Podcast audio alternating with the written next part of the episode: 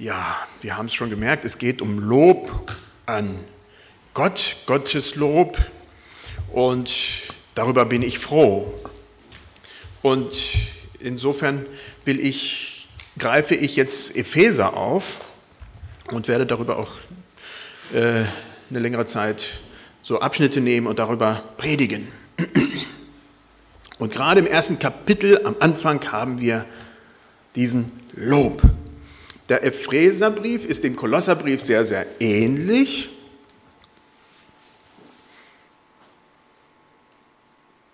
So, die Batterie ist alle? Genau. Okay. Ja. Der Epheserbrief ist dem Kolosserbrief sehr ähnlich, ja sogar bis zur Übernahme von wortwörtlichen Abschnitten. Kein Wunder, Paulus war der Autor von beiden und von vielen anderen Briefen. Es ist ein Rundbrief, das ist meine Überzeugung, der sicherlich nicht direkt an die Epheser geschrieben wurde. Wir kennen ihn unter dem Namen Epheserbrief, aber gerade im ersten Vers, wo steht an die Gemeinde in Ephesus, also dieses in Ephesus kann man schön rauslassen und in den frühesten, besten Handschriften ist es auch nicht drinne. Und es wäre auch sehr ungewöhnlich für Paulus, dass er überhaupt keine Grüße schickt. So ein, ja, unfreundlicher Brief, distanzierter Brief an eine Gemeinde, wo er anderthalb Jahre auf einmal war und immer wieder. Also für Paulus wäre das sehr, sehr ungewöhnlich. Wir wissen, dass es einen Brief an Laodicea gab, der verloren gegangen ist oder ist es dieser? Man weiß es nicht. Auf alle Fälle ist es dieser Brief, der geschickt wurde mit großer Sicherheit an diese Gemeinden, die wir aus Offenbarung kennen, an die von den Sendschreiben, an die sieben Gemeinden in dem Bereich. Es ist ein Brief an die Heidenchristen der Region in Kleinasien. Es enthält in gekürzter Form, und das ist das Interessante für mich, das, was wir an paulinischer Theologie haben, an Lehre von Paulus. Und das ist super. Das ist also kondensiert das Extrakt, die Extrakte, die wir so haben. Es geht um die Gemeinde. Drei Hauptgründe, warum dieser Brief geschrieben wurde und die auch da drin erwähnt werden, die Gewalten. Das Wort Gewalten sagt uns nichts, aber als solches. Ähm, aber wir wissen, dass es in Kolosser sehr stark aufgegriffen wurde, ähm, dass sich alle Gewalten Gott unterstellen müssen. Alles im Himmel und auf Erde, alles ist Gott unterstellt. Und das ist thematisiert in diesem äh, Brief. Dann ist ein zweites Thema, was mich sehr bewegt, die Einheit der Christen die Einheit der Gemeinde. Es war damals ein großes Thema zwischen Heidenchristen und Judenchristen. Wie konnte das miteinander funktionieren? Das klappt doch nicht. Oder für Paulus war es undenkbar, dass es nicht klappt. Das ist ein Herr. Wie kann es sein, dass man das nicht irgendwie widerspiegelt? Und das ist ein Thema, mit dem wir uns nach wie vor die Köpfe wundschlagen heutzutage. Die Gemeinde Jesu Christi und die ganzen verschiedenen Ausprägungen in den Gemeinden, wie kann das eine Einheit sein? Und dann die Versöhnung. Ich habe es kurz angesprochen, die Versöhnung, da brauchte es halt eben wirklich tiefere Versöhnung zwischen Juden und Heidenchristen.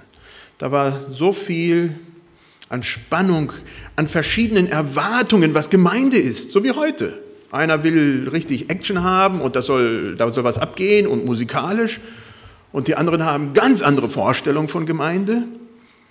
Und das war bei den Judenchristen und Heidenchristen mit Sicherheit sehr, sehr weit auseinander. Die Judenchristen mit ihrer ganz strikten, klaren Vorstellung von Moral und Ethik, das tut man und das tut man nicht. Und die Heidenchristen, die da noch überhaupt nichts von gehört hatten und somit, äh, ich möchte mal sagen, Minimalwerten in dem Bereich sehr glücklich waren.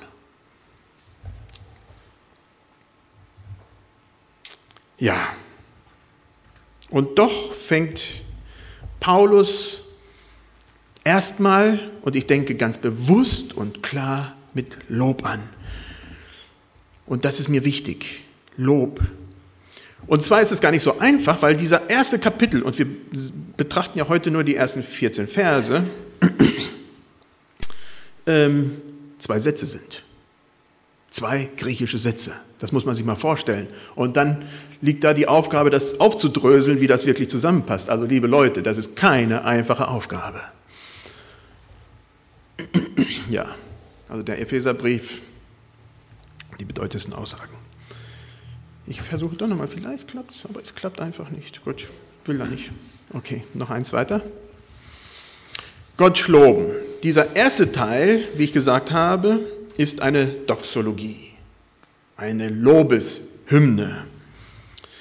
So wie halt eben viele Psalmen. Und wir hatten schon einen Psalm heute Morgen, oder besser gesagt den ersten Vers gehört. Da wird zuerst Gott gelobt.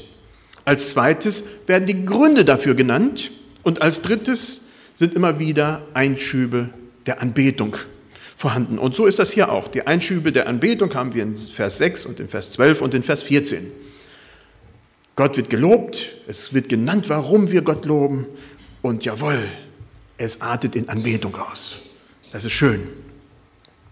Es ist trinitarisch aufgebaut. Es ist Gott, der Vater, Jesus Christus, der Sohn und der Heilige Geist. Und so fange ich an mit zuerst der Begrüßung, die so üblich paulinisch ist. Paulus, ein Apostel Jesu Christi, durch den Willen Gottes, ein die Heiligen. Und ich mache in Klammern in Ephesus. Die Gläubigen in Christus Jesus. Gnade sei mit euch und Friede von Gott, unserem Vater und dem Herrn Jesus Christus. Und dann haben wir die Lobeshymne. Gelobt sei Gott, der Vater unseres Herrn Jesus Christus, der uns gesegnet hat mit allen geistlichen Segen im Himmel durch Christus. Denn in ihm hat er uns erwählt, ehe der Weltgrund gelegt war, dass wir heilig und untadelig vor ihm sein sollten. In seiner Liebe hat er uns dazu vorherbestimmt, seine Kinder zu sein, durch Jesus Christus, nach dem Wohlgefallen seines Willens, zum Lob seiner herrlichen Gnade, mit der er uns begnadet hat in dem Geliebten. Ein paar Dinge werden hier klar. Als Christen haben wir alle Segen des Himmels und der Erde. Wir haben alles. Wir haben alle Segen des Geistes. Das gibt und schenkt uns Gott. Wir haben es. Wir haben die Garantie eines ewigen Lebens mit Gott. Ich glaube, das können wir gar nicht so erfassen. Äh, zurzeit lese ich gerade so ein Büchlein von Peter Hane durch, wo er doch relativ stark auch gegenüberstellt, was andere Atheisten und andere dann schlussendlich über Christen gesagt haben, wo dieser Wunsch immer wieder rauskam, ja, wir brauchen Christus. Auch wenn sie selber es nicht vertreten haben, gesagt haben, ein Leben darohne ist katastrophal. Als Christen haben wir diesen Segen. Wir haben die Garantie, für ewig. In echten Frieden und Versöhnung mit Gott und der Welt. Ja, oftmals denken wir, naja, hm, das ist vielleicht ja doch ein bisschen übertrieben. So ganz ist das ja doch nicht. Und in Klammern, Gott sieht uns so. Gott sieht uns so. Ja, wir sind noch nicht da, aber wir gehen diese Schritte. Wir gehen diese Schritte ganz bewusst und manchmal fallen wir, aber dann ist es ein Fallen. Aber Gott sieht uns als diejenigen, die in dieser Versöhnung leben. Und die Welt tut es auch. Mal mehr, mal weniger, aber woanders geht es rauer zu. Wir sind mitten in einer Welt voller Unruhe und Gestörtheit. Und da haben wir diesen Ruhepol in Jesus Christus. Wir haben eine Perspektive auf dieses Leben, das radikal verändert. Unsere Sicht von Geld, unsere Sicht von Arbeit, unsere Sicht von Menschen, unsere Sicht von Ehepartner oder wenn wir keinen haben, auch nicht. All dieses kann schlussendlich nicht unsere tiefsten Sehnsüchte füllen. Kann es nicht. Diese Sehnsüchte, die tiefsten Sehnsüchte, die ein Mensch hat, die können nur in Christus gestillt werden. Des Weiteren werden wir hier als Erben Gottes bezeichnet. Wer von euch hat schon mal was geerbt? Hm, hier und da und doch ein paar. Ich muss die Hand runterhalten, aber ähm, wir sind Erben Gottes. Ich glaube gar nicht, dass wir das begreifen können, was das bedeutet. Das ist unsagbar viel. Unsagbar. Wenn Queen Elizabeth II. oder was weiß ich auch, irgendjemand, Prinz von Monaco oder wer zurzeit im Gerede ist, irgendwas vererbt und durch Heirat ist man ja auch mit drin im Boot, ne? Dann ist das, das sind das Peanuts. Das ist nichts. Gott hat uns als Erben eingesetzt. Und die Welt, so klein sie ist, ist ein kleines Teilchen davon. Er kannte uns, als diese Welt noch gar nicht da war. Und er liebt uns. Und im Vers steht da, dass das uns heilig und untadelig macht. Ich weiß nicht, wie es euch geht, ob ihr euch immer heilig und untadelig fühlt. Ich denke, wenn es euch so geht wie mir, dann äh, lässt das zu wünschen übrig. Manchmal fühlt man sich so ganz anders. Vielleicht sind das die Emotionen, aber die Reaktionen der anderen bestätigen das dann auch oft, dass man vielleicht doch nicht so ganz heilig und untadelig ist. Aber wie gesagt, Gott hatte eine Perspektive, die nicht unsere Perspektive ist. Dass wir heilig und untadelig vor ihm stehen. Durch das Blut Jesu Christi. Noch sind wir nicht da, aber das ist unser Weg. Wir sind Gottes Kinder. Und das ist Grund zum Loben. Deswegen wird hier gelobt. Wir sind von Gott und in Gott. Und Gott ist unser Herr. Und dann geht es weiter mit Christus. In ihm, in Christus, haben wir die Erlösung durch sein Blut, die Vergebung der Sünden nach dem Reichtum seiner Gnade, die er uns reichlich hat widerfahren lassen in aller Weisheit und Klugheit. Denn Gott hat uns wissen lassen, das Geheimnis seines Willens nach seinem Ratschluss, den er zuvor in Christus gefasst hat.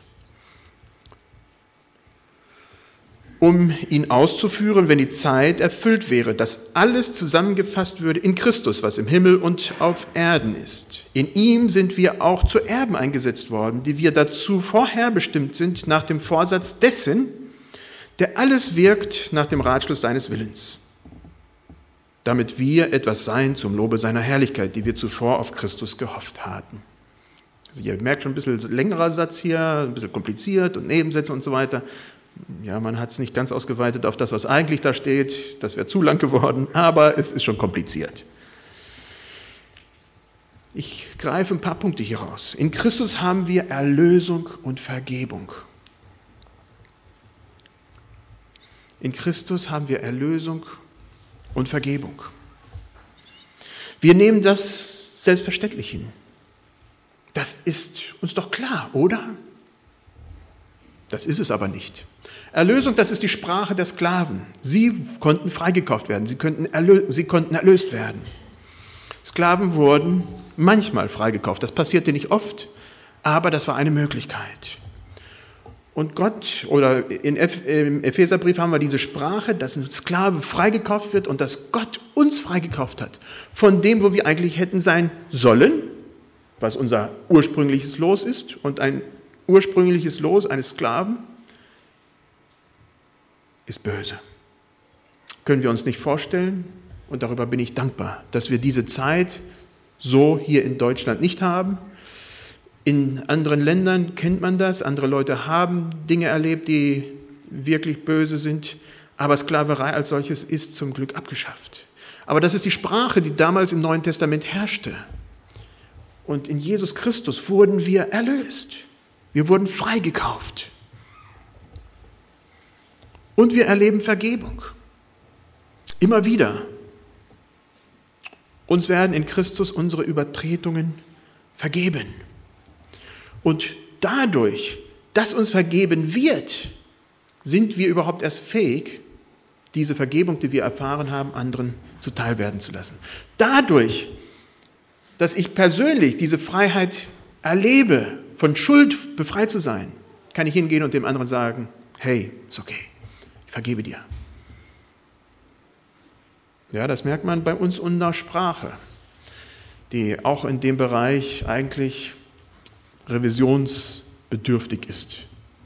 Oftmals sagt man so, wenn jemand, wenn man einem anderen auf die Füße getreten hat, also bildlich, Entschuldigung.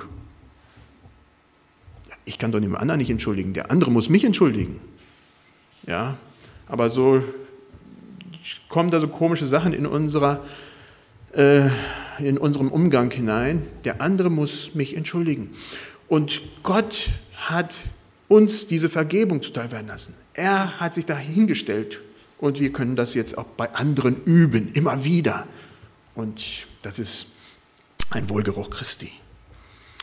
Und wir sind überreich beschenkt durch die Gnade, die wir haben. Die Gnade Christi bezieht sich gerade auf diese Vergebung, gerade auf diese Erlösung, auf dieses von Gott gegebene. Und wir erfahren diese Gnade tagtäglich in verschiedenster Form und Art und Weisen. Mal durch ein freundliches Wort vom Nachbarn. Und wir haben so tolle Nachbarn. Wir kamen aus dem Urlaub zurück und brachten denen dann äh, die Kinder wollten denen was mitbringen, also haben wir dann ein paar Fläschchen mitgebracht und gleich kam sofort ein halbes Brot und eine Flasche Wein und was nicht zurück. Das tut was. So freundliche Sachen. Das tut was mit dem Herzen von uns. Mal erleben wir sowas. Oder mal durch eine Bibelstelle, die uns auffällt während des Bibellesens, die Bom in unser Leben spricht. Mal durch besondere Eindrücke im Alltag oder im Urlaub wo wir auf einmal erfahren, ja, das ist Gnade in unserem Leben. Das ist super, da erleben wir Gott. Wir sind überreicht beschenkt. Unser Leben ist pure und nicht verdiente Gnade. Unser Leben ist gut. So extrem viele Menschen leiden Unsägliches. Sie sind einfach am falschen, zum falschen Zeitpunkt am falschen Ort und da geboren und aufgewachsen und haben von Anfang an gar keine Chance. Wir suchen uns das nicht aus, dass wir hier geboren werden und uns geht es sehr gut im Allgemeinen. Und das ist einfach nur Gnade, die wir nicht verdient haben. Wir hatten die Tage vier Leute aus Indonesien, aus den Mennonitengemeinden aus Indonesien, vier Delegierte, die von Holland eingeladen wurden, weil da verschiedene mennonitische Feiern sind. Und in Indonesien werden Christen verfolgt. Und umso mehr war das für mich einfach wunderschön, Gemeinschaft zu pflegen, zu erleben, wie Sie Leute kennen, die ich kenne, Brunonis, die bei Ihnen zu Hause in Indonesien schon waren, wo ich sage, wow, welch ein großer Gott. Ja, also da passieren Dinge, das ist toll. Und wie Sie eine Liebe auch unter schwersten Bedingungen haben, das ist schon klasse, das, das hat mich beeindruckt. Und wir kennen das Geheimnis des Willens Gottes steht hier. Ui, kennt ihr das Geheimnis? Das Geheimnis, kennt ihr das? Das Geheimnis des Willens Gottes? Ja, das kennt ihr. Das ist so selbstverständlich, dass wir denken, boah, ist doch kein Geheimnis. Es ist ein Geheimnis. Es ist die frohe Botschaft. Wir haben Christus. So viele andere Menschen haben ihn nicht. Und sie suchen und finden nicht, aus welchen Gründen auch immer, suchen an falschen Orten, verzweifeln an ihrem Leben und an ihren Umständen. Und sie haben dieses Geheimnis nicht. Wir haben Christus und das ist das Geheimnis des Willen Gottes. Hier im Text steht, ja, die uns reichlich hat widerfahren lassen in aller Weisheit und Klugheit. Denn Gott hat uns wissen lassen das Geheimnis seines Willens nach seinem Ratschluss, den er zuvor in Christus gefasst hatte. um ihn auszuführen, wenn die Zeit erfüllt wäre, dass alles zusammengefasst würde in Christus. Alles wird zusammengefasst in Christus. Das wissen wir. Dieses Geheimnis, dass Christus das Zentrum des Universums ist. Es ist nicht ein Geheimnis, also ich würde vielleicht sogar das Wort anders bezeichnen als Geheimnis, obwohl das die richtige Übersetzung ist. Ich würde es als Rätsel sagen.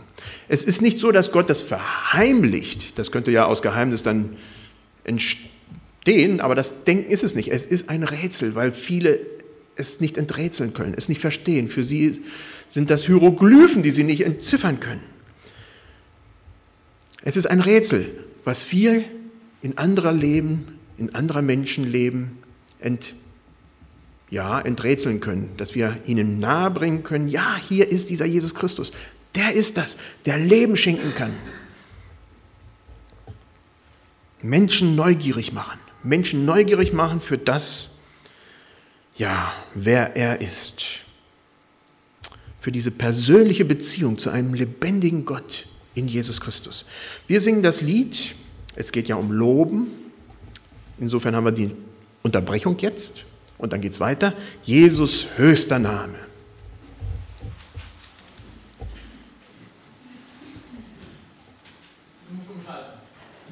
Ups, Entschuldigung.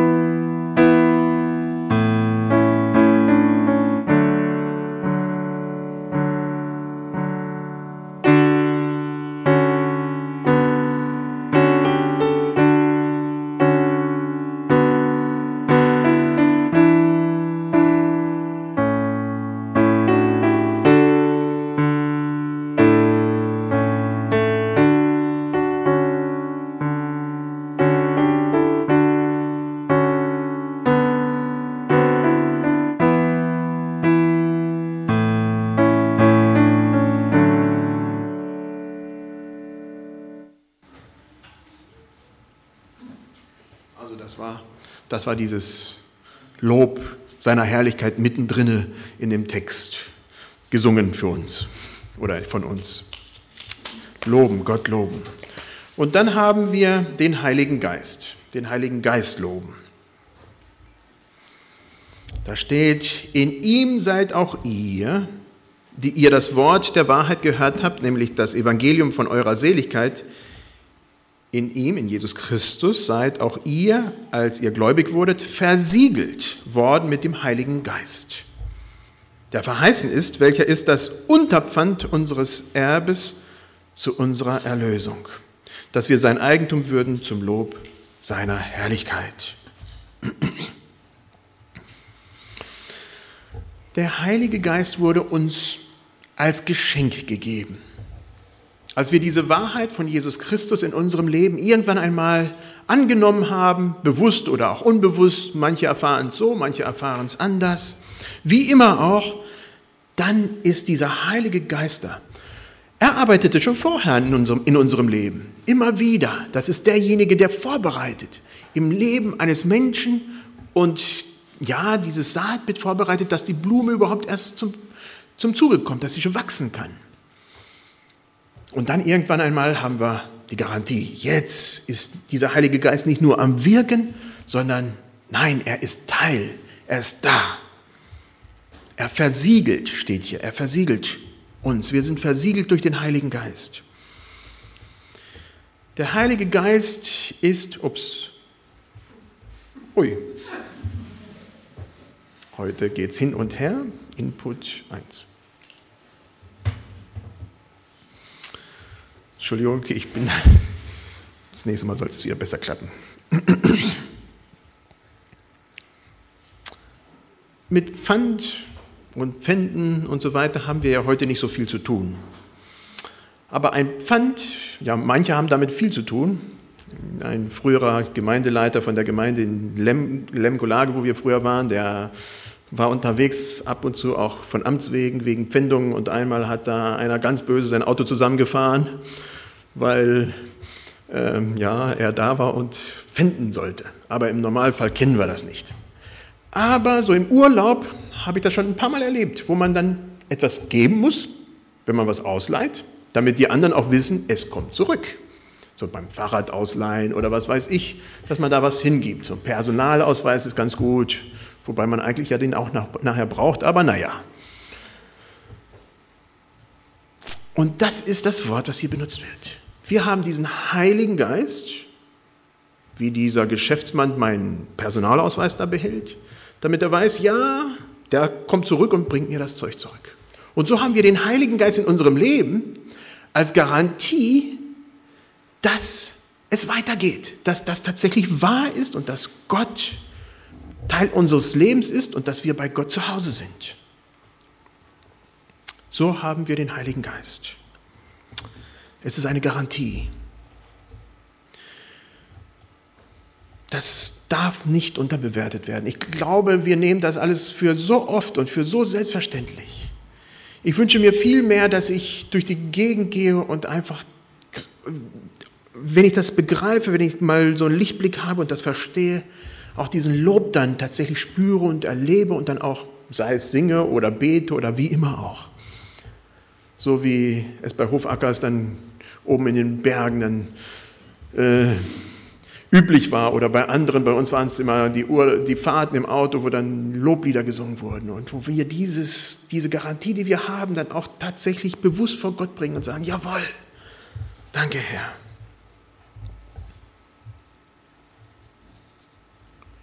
Für viele ist es eher lächerlich. Wir sind in einer Gesellschaft, wo wir im Diesseits leben. Es gilt nur, was heute und hier ist.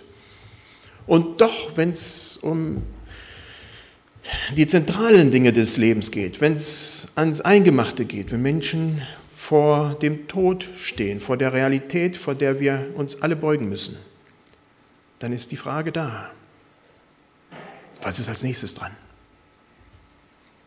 Haben wir diese Garantie, diese Freude zu sagen, jawohl, Gott hat mich hier hergestellt im Leben und ich genieße jeden Tag oder ich nehme jeden Tag aus Gottes Hand aber ich weiß auch, dass damit nicht Schluss ist, dass da noch was anderes kommt, etwas Besseres.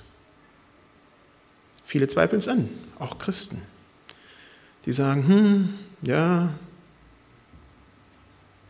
es ist so gut hier auf Erden, aber es kommt besser. Und dafür haben wir diesen Heiligen Geist. Als Gläubige insofern haben wir Grund zu loben. Den Vater zu loben, den dreieinigen Gott zu loben, den Vater, dafür, dass er uns als Erben eingesetzt hat. Wie ich gesagt habe, ich glaube nicht, dass wir verstehen können, was das bedeutet. Von Gott, dem allmächtigen Schöpfer des Himmels und der Erde, als Erben eingesetzt zu sein. Wow. Wir werden mitregieren, heißt es. Ich weiß gar nicht, ob das so unbedingt erstrebenswert ist. Also hier auf Erden weiß ich gar nicht, ob ich das will. Das ist ganz schön viel Verantwortung und immer wieder kriegt man einen auf den Deckel. Aber wir werden es.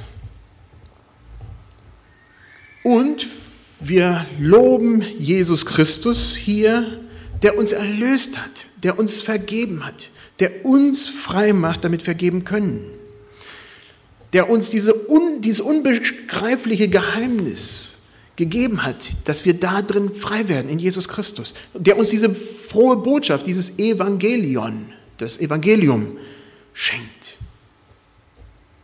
Und dann die Beigabe des Heiligen Geistes, die Garantie, dann kann man nicht anders als loben. Das wünsche ich mir, dass wir nach Hause gehen und wirklich dieses Lob in unserem Herzen erfahren. Zum Schluss meines Teils singen wir noch jetzt auf Seele Gott zu loben.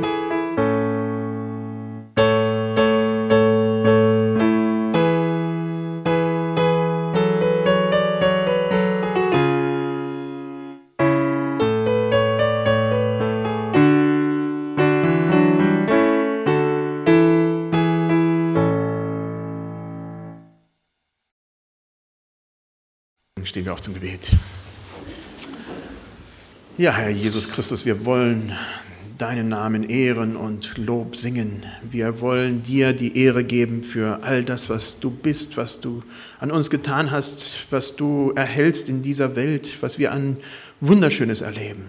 Jeden Tag neu erfahren wir deine Güte. Und Herr, auch in schwierigen Tagen bist du bei uns und trägst, wo wir nicht tragen können. Herr, und dafür wollen wir immer wieder dankbar sein und dir Loblieder singen. Amen.